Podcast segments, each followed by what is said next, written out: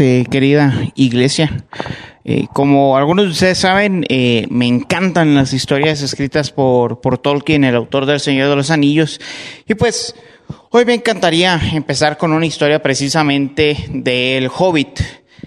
Bilbo Bolsón eh, es el personaje principal de esta novela de Tolkien y es el, el abuelo de Frodo, el personaje principal del Señor de los Anillos. Y él tiene una historia muy peculiar.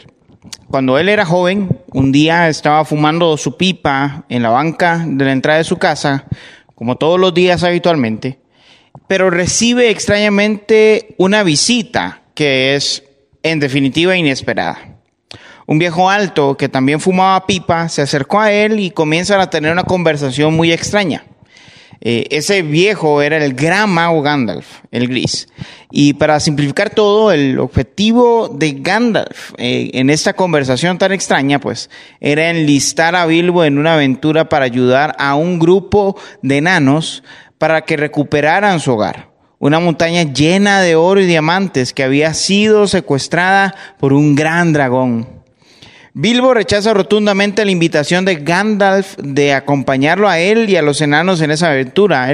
Eh, Bilbo le dice, los hobbits disfrutamos de la tranquilidad.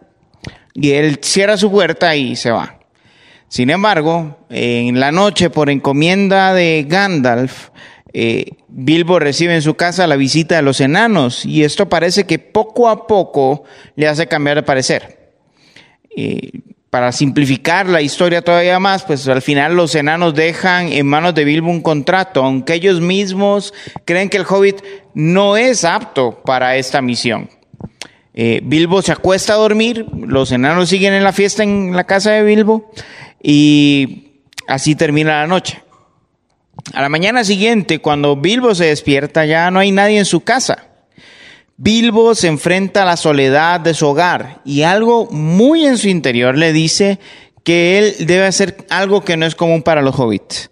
Él siente un anhelo de acompañar a estos enanos, de emprender esta misión y de ser parte de esta gran aventura.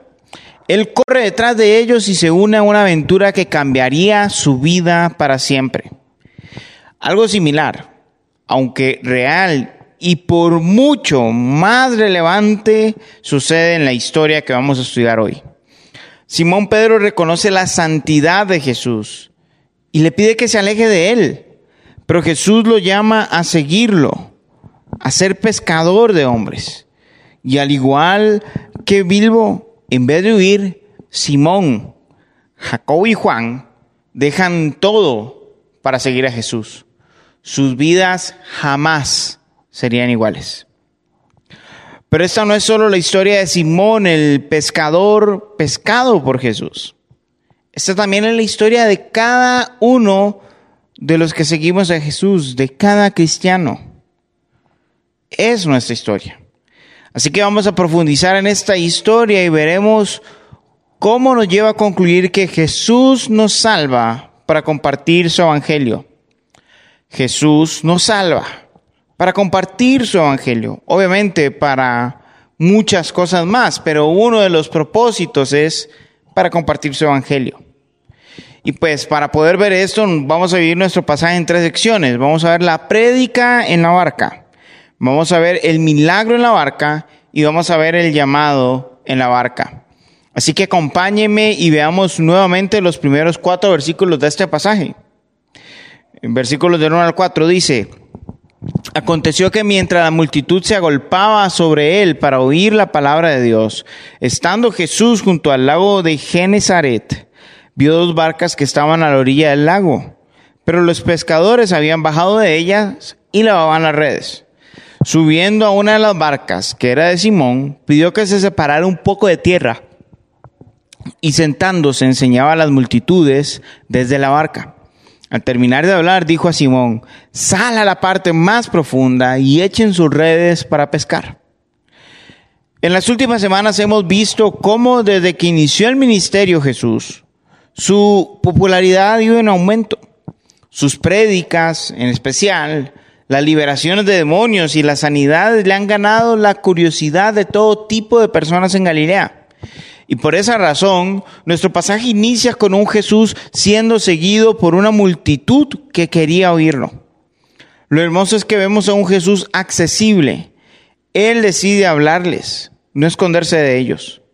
Jesús ve la barca de Simón y le pide que se la preste para predicar. Y aquí vemos un gran contraste. Mientras Jesús está pescando, entre comillas, una gran multitud que lo está siguiendo, Simón, después de una noche de arduo trabajo, tiene unas redes sucias, pero que están vacías.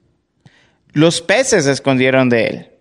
Y en cierto sentido esto debería despertar la envidia de Pedro. Está frente a una persona que tiene una multitud que lo sigue, que los pesca, entre comillas, con, su, con sus palabras, y él después de trabajar toda la noche no tiene ni un solo pez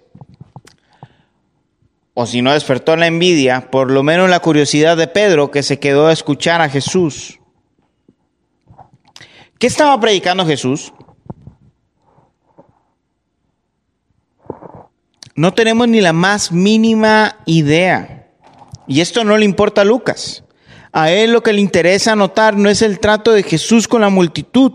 En este caso, lo que le interesa es el trato particular de Jesús con estos pescadores. Y es que aunque Jesús nos ha salvado para ser parte de su comunidad, eso no limita su trato personal con nosotros.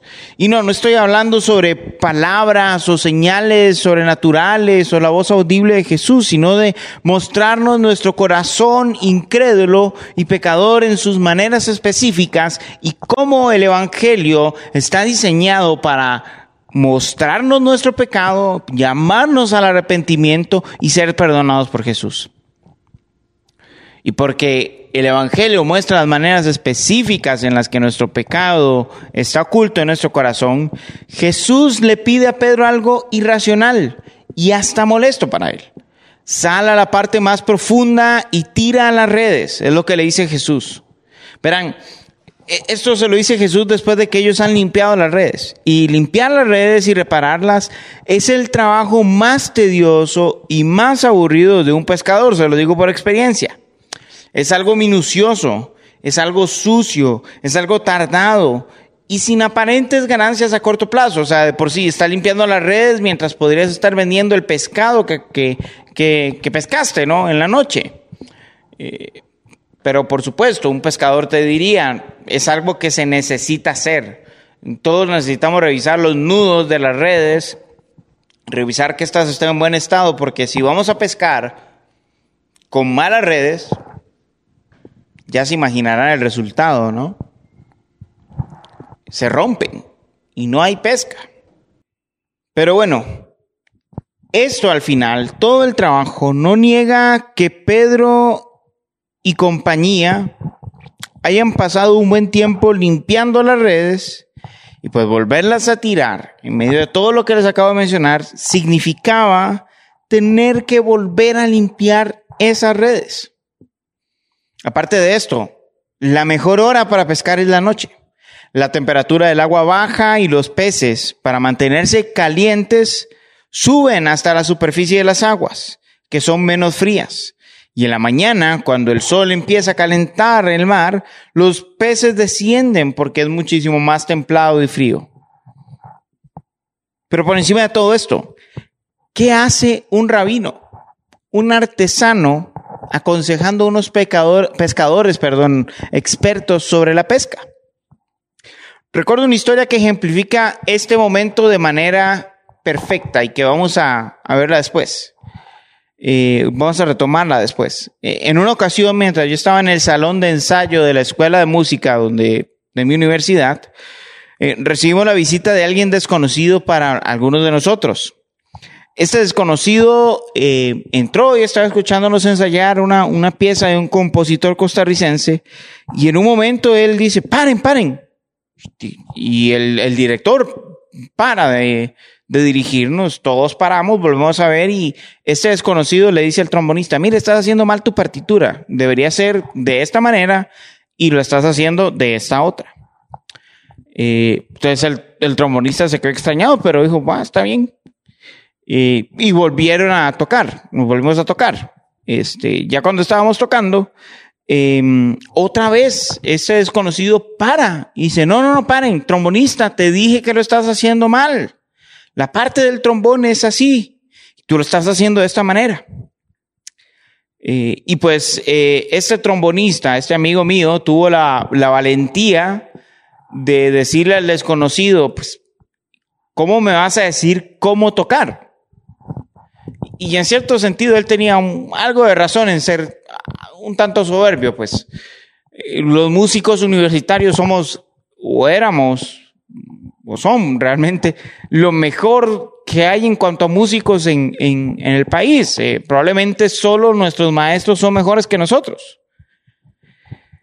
Pero precisamente este desconocido era el compositor de la canción que estábamos tocando y por lo tanto era la persona más capacitada en el mundo para decirle cómo tocar su partitura. Fue un momento vergonzoso para, para el trombonista, eh, para nosotros en cierto sentido, y es algo que vamos a llevar fresco en nuestra memoria hasta la tumba. Y pues algo parecido le iba a suceder a Simón, que según él, él estaba frente a un rabino más. Y pues vamos a ver el milagro en la barca y para ello vamos a leer los versículos desde el 5 hasta la primera parte del 10, donde vamos a ver el milagro en la barca. Simón le contestó, Maestro, hemos estado trabajando toda la noche y no hemos pescado nada, pero porque tú lo pides, echaré las redes. Cuando lo hicieron, encerraron una gran cantidad de peces, de modo que sus redes se rompían. Entonces hicieron señas a sus compañeros que estaban en la otra barca para que vinieran a ayudarlos. Y vinieron y llenaron ambas barcas de tal manera que se hundían. Al ver esto, Simón Pedro cayó a los pies de Jesús diciendo, apártate de mí, Señor, pues soy hombre pecador. Porque el asombro se había apoderado de él y de todos sus compañeros por la gran pesca que habían hecho. Y lo mismo le sucedió también a Jacobo y a Juan, los hijos de Zebedeo, que eran socios de Simón. Simón no escondió su molestia. Su respuesta suena a la que le damos a un amigo o un familiar cuando nos pide que hagamos algo que hemos intentado mil veces y no funciona. Decimos, ya lo intenté, pero si tanto estás insistiendo, voy a reintentarlo para que veas que no sirve, que yo tengo la razón. La diferencia es que en esas ocasiones, la mayoría de veces tenemos la razón, pero Simón quedó finalmente como mi amigo el trombonista frente al compositor de la canción. Y es que Simón no estaba frente a un artesano más, no estaba frente a un maestro más. No. Él estaba frente al que creó cada uno de esos peces que viven en ese mar, que esa persona, que Jesús creó. Estaba frente al que hizo la materia prima para construir la barca de Simón y las redes de Simón. Nadie conocía mejor la capacidad de ellas que Jesús. Simón, sin saberlo, estaba frente a su creador y su redentor. Las barcas se llenaron. Se llenaron tanto que estaban a punto de hundirse, pero sin hacerlo. Ante este resultado sobrenatural, Simón cae en cuenta de frente a quién está antes que el resto de pescadores. Su respuesta se parece a la de Isaías frente al trono de Dios. En, Isaías 6, cuando eh, Isaías se encuentra frente a Dios, él dice, ay de mí, soy un hombre muerto, porque soy un hombre pecador. Estoy viendo la santidad de Dios mismo siendo tan pecador como soy. Por otro lado, Simón dice, apártate de mí, soy un hombre pecador. Juan Calvino resume muy bien el corazón de las palabras de Simón con la siguiente frase. El hombre nunca logra un verdadero conocimiento de sí mismo hasta que contempla el rostro de Dios y baja después de su contemplación a ver dentro de sí mismo. Simón reconoció rápidamente la santidad de Jesús y los hijos de Zebedeo hicieron lo mismo. Simón logró evidenciar que el poder de Jesús no estaba separado de la santidad de Dios. Y al igual que Moisés cubriéndose el rostro y quitándose las sandalias frente a la zarza, o como Elías frente al soplo apacible en el monte Carmelo, Simón quiso apartarse y asegurarse de no morir ante la presencia de Dios. Simón poseía un temor reverente ante la santidad de Dios, como describiría Paul Tripp. Ahora, creo que es un buen momento para analizarnos a nosotros mismos. ¿Poseemos ese temor que manifestó Simón? Creo que en el día a día nos hace falta mucho de ese temor reverente delante de Dios. Generalmente no reflexionamos mucho sobre la santidad de Dios cuando queremos pecar o no prestamos mucha atención a cómo nuestros actos, nuestros pensamientos y nuestras motivaciones están frente a Dios como tú y yo en este momento, incluso más. Entonces, ¿por qué nos es tan fácil minimizar nuestro pecado y caer ante Él? Eh, no es por la gracia de Dios, no es porque digamos alguien salvo una vez salvo, siempre salvo. No, eso sería distorsionar el mensaje del Evangelio. En realidad es porque no estamos conscientes en ese momento de la santidad de Dios.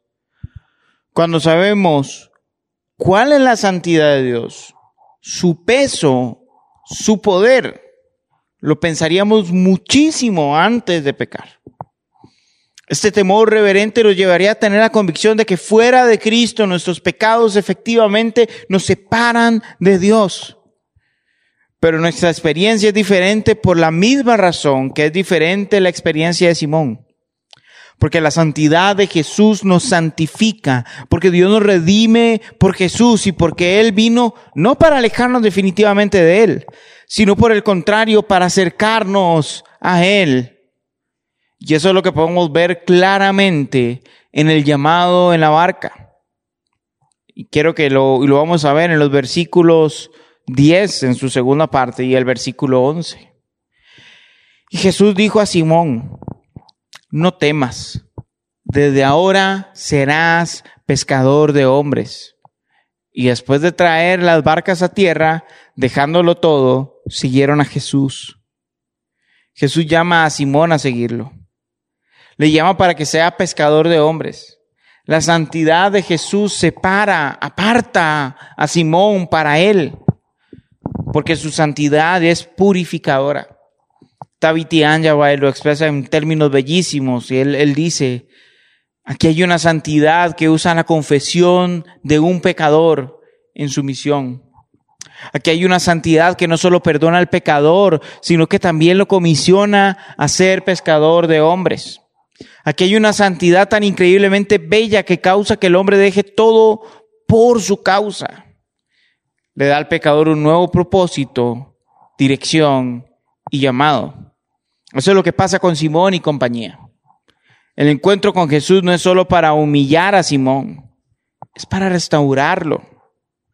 Y eso es igual con cada persona que cree en Jesús.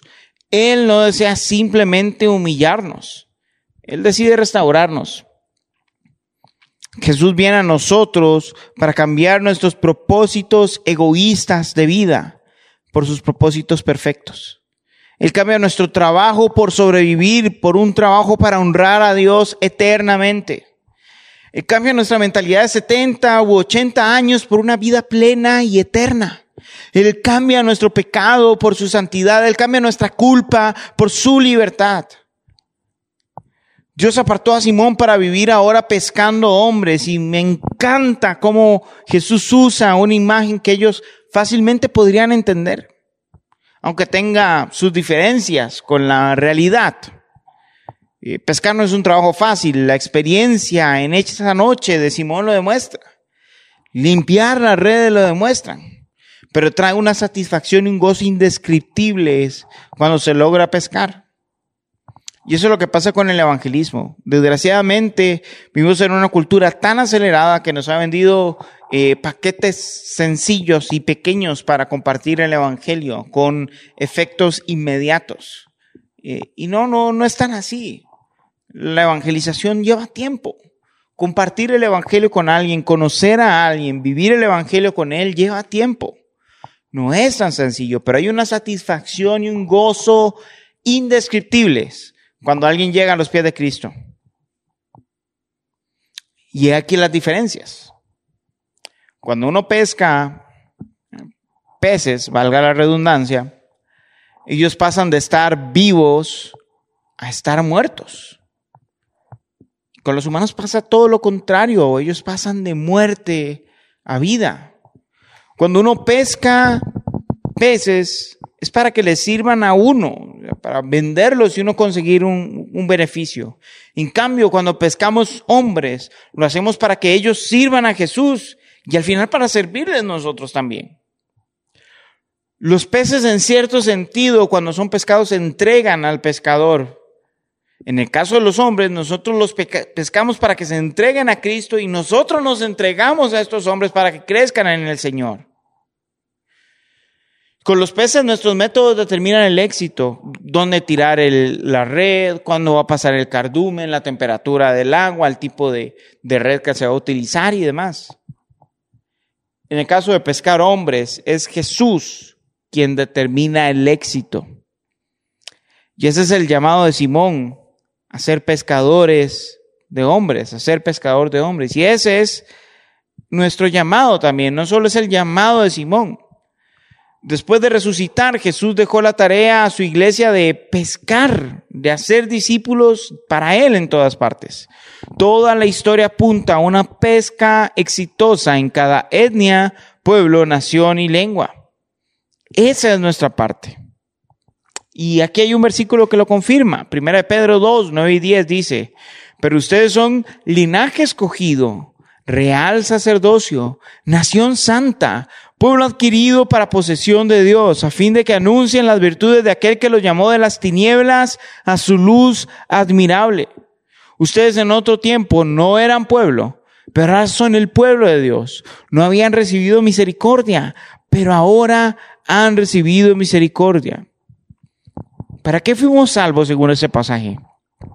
¿Para vivir para nosotros? ¿Para guardar este mensaje tan importante para nosotros nada más?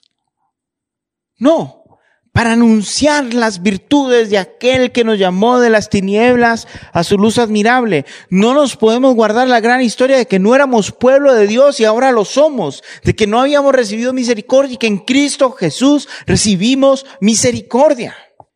El mismo Pedro, que fue llamado a ser pescador de hombres, nos recuerda con este pasaje que ese llamado no es únicamente para él. Ese llamado es para toda la iglesia. La iglesia desde el inicio de su vida entendió que es su deber predicar a todos el Evangelio. La pregunta para nosotros es, ¿estamos entendiendo nuestra responsabilidad de predicar el Evangelio? ¿Estamos predicando el Evangelio? Verán, ni Simón ni nosotros fuimos salvados para vivir nuestras vidas cristianas solos. No fuimos salvados para vivir nuestra vida en comunidad aquí encerrados sin que nadie más lo sepa y, y sin comunicarlo a otros.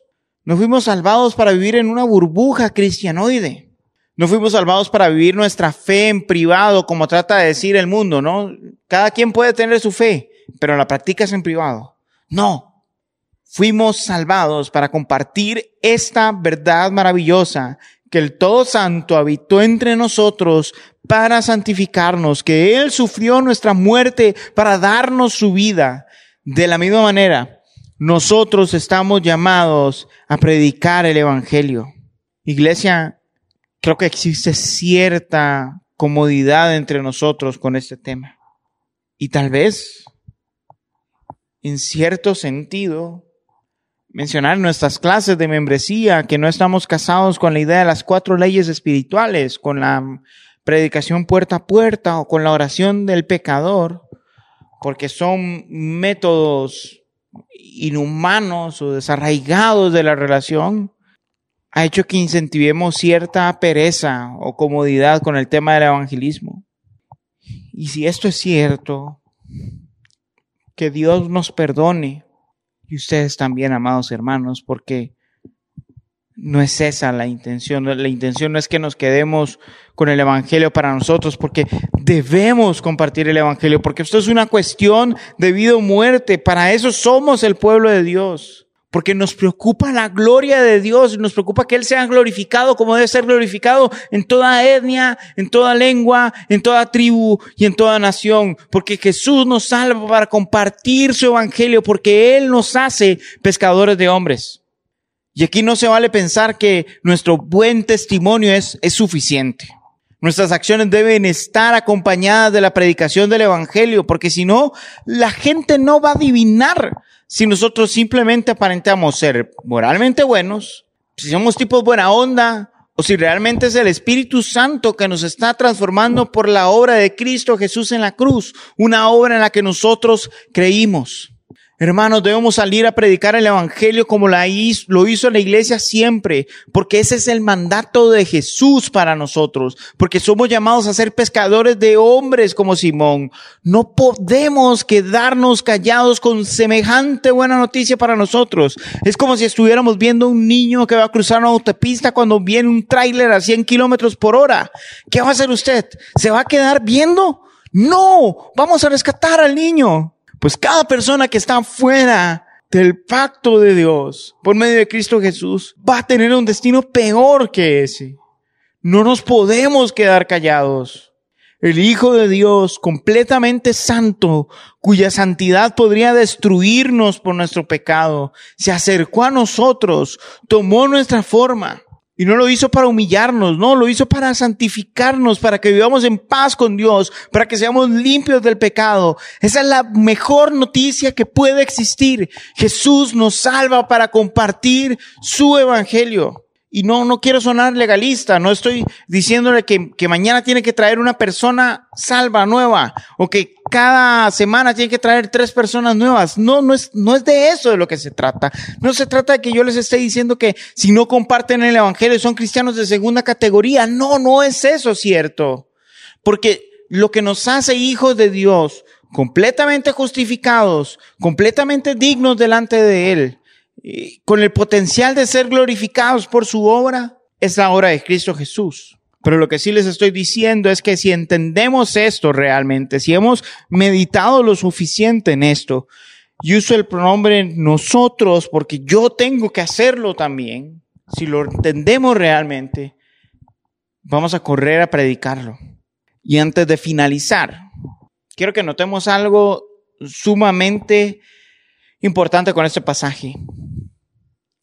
Desgraciadamente, esta historia se nos ha vendido como una historia de ven a Jesús, ten fe en Jesús y Él va a multiplicar tus ganancias. Ten fe en Él y Él va a multiplicar tu trabajo. y, y nada está más lejos de la realidad. Simón, Juan y Jacobo no se quedaron a contar cuántas ganancias iban a obtener de todos los peces que habían pescado. No se van corriendo hacia el comercio o a hacer una asociación de pescadores ahora que tienen tantos peces. No, ellos entendieron que a la luz de lo que hizo Jesús, ellos no podían vivir igual. Ellos no podían ser los mismos pescadores con las mismas barcas y las mismas redes en el mismo lugar. Ellos entendieron que Jesús quería transformar sus vidas y que eso le costaría todo. Y lo dejaron todo. Los peces, las redes sucias, gloria a Dios, sus barcas, todo a un lado para poder seguir al verdadero maestro. Nosotros estamos llamados a lo mismo, a dejar de poner valor en lo que tenemos en este mundo.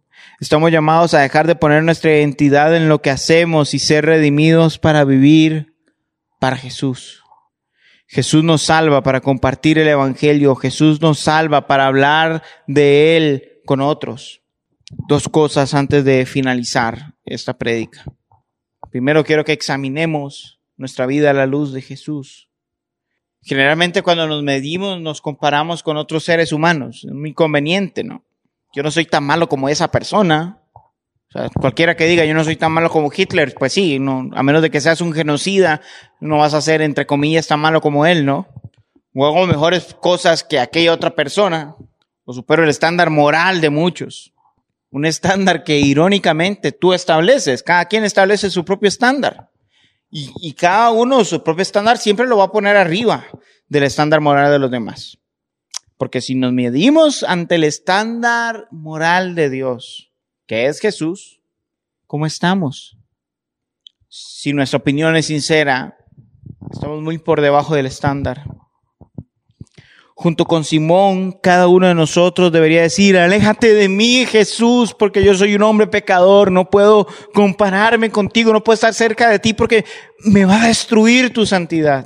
Pero precisamente cuando hacemos este tipo de declaraciones, cuando caemos en la conciencia de que no solo estamos por debajo del estándar que es Cristo, es el momento en que nosotros podemos recibir la gracia de Dios, cuando reconocemos nuestra verdadera necesidad de Él.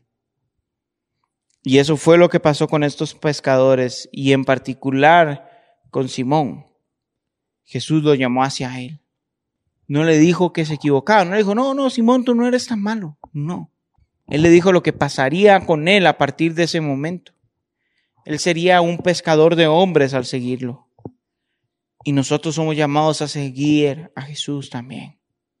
Si esto que estoy diciendo te hace sentido y todavía no has puesto tu fe en Jesús, pero creo que, crees que tus ojos son abiertos a esta necesidad, te lo ruego. Hablemos al finalizar el servicio. Pero por otro lado, y este es mi segundo punto para finalizar, si tú eres creyente, permíteme hablarte de otro escenario en el que constantemente vivimos. Es probable que muchos de nosotros estemos agobiados, estemos cansados, estemos frustrados, estemos hartos de vivir en pecado del peso de nuestro pecado aún siendo cristianos. Nos sentimos indignos de la cruz y pues realmente lo somos. Pero si nos quedamos congelados en el no soy digno de Jesús, nos estamos perdiendo una vida de gozo en la gracia de Dios, en su evangelio. Jesús murió para perdonar nuestros pecados pasados, presentes y futuros. Y esto nos impulsa no a vivir en pecado, sino que también nos impulsa que cuando pequemos podamos correr hacia la gracia de Jesús que nos santifica, no de Él, sino hacia Él. Esto hace que valga la pena luchar en contra del pecado, porque cuán grande regalo el que me ha dado Jesús. Y Pedro es un ejemplo maravilloso de esto. Horas antes de que Jesús fuera crucificado, Pedro lo niega tres veces canta el gallo y él llora desconsolado, como alguien indigno de Jesús, su maestro que muere en la cruz, su maestro a quien no le puede pedir perdón ahora. Y Pedro decide volver a las redes. Pedro decide terminar con su historia de cristianismo, de seguir a Jesús. Sin embargo, Jesús no había terminado con él en Juan 21, del 1 al 11, la manera más dramática posible.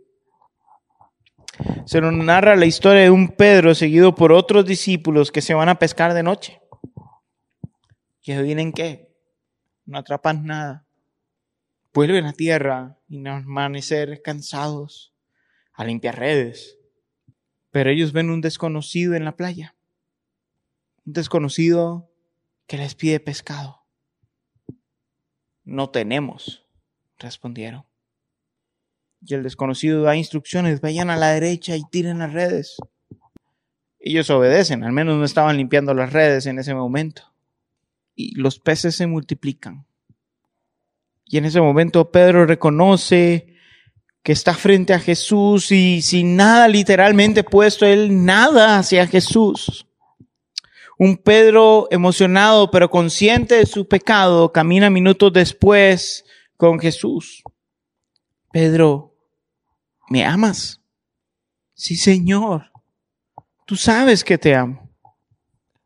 Pedro, ¿me amas? Sí, Señor, tú sabes que yo te amo. Pedro, ¿realmente me amas? Tres veces la pregunta. Eco perfecto de las tres veces en que Pedro niega a Jesús y Pedro, con dolor en su corazón y remordimiento por su pecado, dice, Señor, tú lo sabes todo, sabes que te amo. Puede ser que Pedro estaba esperando la recriminación de Jesús. ¿Cómo no creíste en mí? ¿Cómo me negaste? ¿Cómo me dejaste morir en la cruz? ¿Cómo no creíste que iba a resucitar? Pero no hace eso Jesús. Él le dice, apacienta mis ovejas. La traición de Pedro no fue el final de su historia porque la gracia de Jesús es más grande que su pecado. Y nuestro pecado no es el final de nuestras historias porque la gracia de Jesús es más grande que nuestro pecado. Así que hermano, ánimo porque no importa con qué pecado estemos luchando. Hay suficiente gracia en Jesucristo para ser justificados y santificados. Hay suficiente gracia en Cristo para que cuando Él vuelva seamos glorificados si la presencia del pecado en nuestras vidas. Mientras tanto, nuestro llamado es pescar a otros hombres, viviendo en la gracia de Dios. Una que no nos llama a aparentar perfección, sino que al contrario, una que nos hace reconocer que el único santo por sus méritos es Jesús y que si nosotros somos santificados es por su obra, no por la nuestra. Jesús nos salvó para compartir su evangelio para invitar a otros a ver la grandeza de su santidad y caer a sus pies. Así que de manera práctica, ¿qué haremos después de salir de estas cuatro paredes? Saldremos de esta, de este lugar como una iglesia comisionada. Nos dejaremos de excusas, de pretextos y si en verdad hemos entendido cuál es nuestro rol en la misión de Dios, iremos y compartiremos el Evangelio con los no creyentes que van a estar frente a nosotros. Sea este un vecino, un amigo, un familiar o un compañero. Nuestra labor es predicar. Jesús se va a encargar de que nuestras redes, metafóricamente hablando, se llenen con los peces que Él quiere. Mi oración es que como iglesia dejemos de estar cómodos con no ver nuevos creyentes y compartamos realmente el Evangelio de Jesucristo. Hay gracia de sobra para cada uno de nosotros para hacerlo desde nuestro contexto. Oremos para que el Señor nos impulse a predicar su Evangelio.